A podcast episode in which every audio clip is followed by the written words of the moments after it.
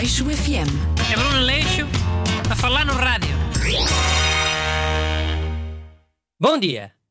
Cá estamos para o meu programa semanal de atualidade nesta rádio. Comigo está cá um ajudante, o Busto. Olá, bom dia a todos. E hoje é para falar do novo vírus que anda aí, o coronavírus. Sim, eh, da nova variante, né? Eh, Que o coronavírus já é conhecido pelo menos desde os anos 60. Esta é uma variação, mas é da mesma família de vírus, eh, os coronavírus.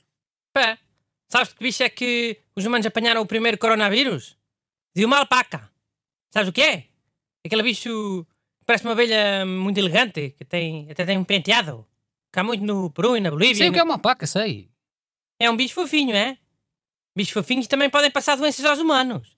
Não é só as ratazanas. Sim, mas eh, este coronavírus de agora parece que foi transmitido aos humanos através de eh, morcegos ou cobras. Eh, ainda não se sabe bem.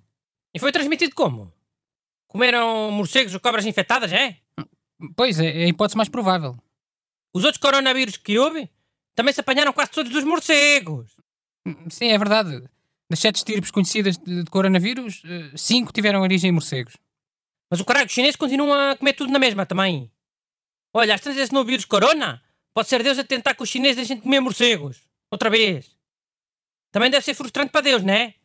Faz os bichos todos feios, escondidos em grutas e, e mesmo assim os chineses querem comer. Tamboril também é feio, e tu comes tamboril. E lampreia é a mesma coisa, né? Sim, está bem, mas eh, se apanhasse uma pneumonia de um tamboril ou de uma lampreia, deixava de comer, não é? Ia perceber a mensagem divina à primeira. Não era preciso acontecer eh, cinco ou seis vezes como, como aos chineses com os morcegos. Pá, mas hum, nem sempre foi morcegos, não é? Eh, Não disseste que o primeiro coronavírus até foi de uma alpaca? Disse. E foi. Mas a alpaca foi só uma vez. Aí as pessoas perceberam a mensagem logo à primeira. Alpacas não é para comer. Deus não teve que mandar a mesma mensagem cinco ou seis vezes. Ninguém come alpacas? Sei lá, eu. Acho que não, credo. Pá, então e os leitões? Não são fofinhos? São. E então? E então o quê? Que eu saiba ainda ninguém apanhou o coronavírus no leitão. E se apanhasse? Deixavas logo de comer leitão? Logo à primeira?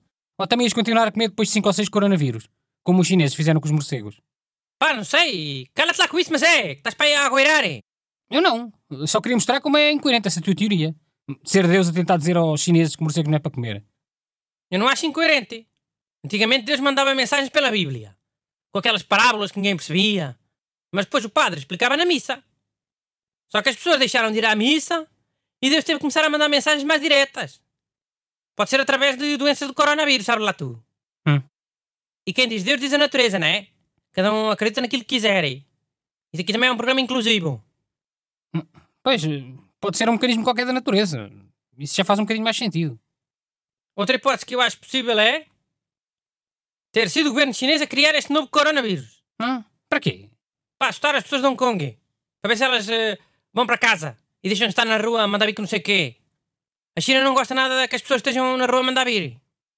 Hum, Mas este coronavírus começou na cidade de Wuhan. É muito longe de Hong Kong. Não é nada longe. Para a China é perto. E não iam meter esse coronavírus mesmo em Hong Kong, não é? Assim as pessoas iam logo desconfiarem. Olha, se calhar para fechar, eh, falávamos nos cuidados que deve ter para evitar este contágio do coronavírus. Cuidados. Mas não basta não, não ir à China. Hum, Já há casos confirmados deste coronavírus noutros países. Hum, diz lá então. Primeiro, evite aglomerações e contacto próximo com outras pessoas. Segundo, cubra o nariz e a boca com lenço descartável ao tossir ou espirrar. Terceiro, lave as mãos a cada duas horas e principalmente após passar por estabelecimentos ou transportes públicos. Quarto, procure não tocar nos olhos, nariz e boca. Quinto, não compartilhe copos, toalhas e objetos de uso pessoal. É só isso? Sim, são cinco grandes medidas de proteção. Se é só isso, é fácil de resumir. O resumo é: não seja um porco. Aleixo FM. É Bruno Leixo a falar no rádio.